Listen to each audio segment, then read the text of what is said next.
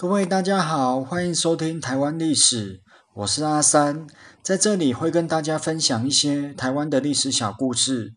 由于这是我第一次做 podcast，如果有不好的地方，请大家多多包涵。每次分享的故事也会制作成图文部落格，如果有兴趣的朋友，可以到下方说明栏的连结前去观看。今天要跟大家讲一个水流妈的故事。在台湾，经常可以看到一些祭祀无名氏的庙宇。在嘉义民雄丰收村内，有一间水流妈庙，就是其中之一。最早新建的起源可以追溯至清朝时期。当时，一位诚信的农民在巡视农田的时候，在前方的溪里看见了一个久久流连不去的头骨。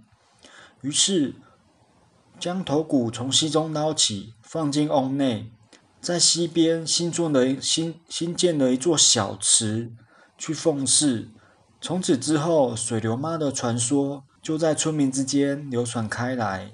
据传，当时水流妈前方的小桥还是用树根、竹子捆绑而成的，非常的狭窄，而且脆弱不堪。当时有一位妇人。骑着脚踏车不慎摔下了桥，车上还有一名婴儿。可是被发现的时候，两个人竟然毫发无伤。从此之后，村民们都相信这是水流妈显灵救了这对母子。另外，村民们之间也有流传，曾经有一个养鸭人家，因为鸭子常常生病，故来请水流妈求助。取回炉里的香灰之后。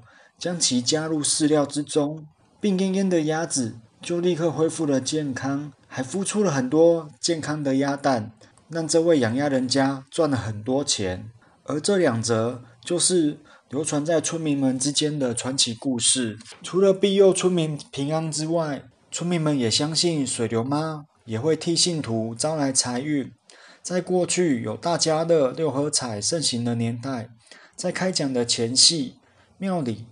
总是挤满了各地前来观看水流妈伏击的报名牌的信徒。当时当地人告知，以前这些信徒还会包游览车，从大老远的地方前来。虽然现况现在盛况不如从前了，但是水流妈庙依然香火鼎盛。目前每周三、周日七点半到九点。依然会有许多人聚集来水流妈庙里看名牌。目前是开五三九的，至于准不准，就因人而异啦。而许多民众认为祭拜阴庙是跟鬼打交道。可是当我看到了丰收水流妈之后，打破了我的观念。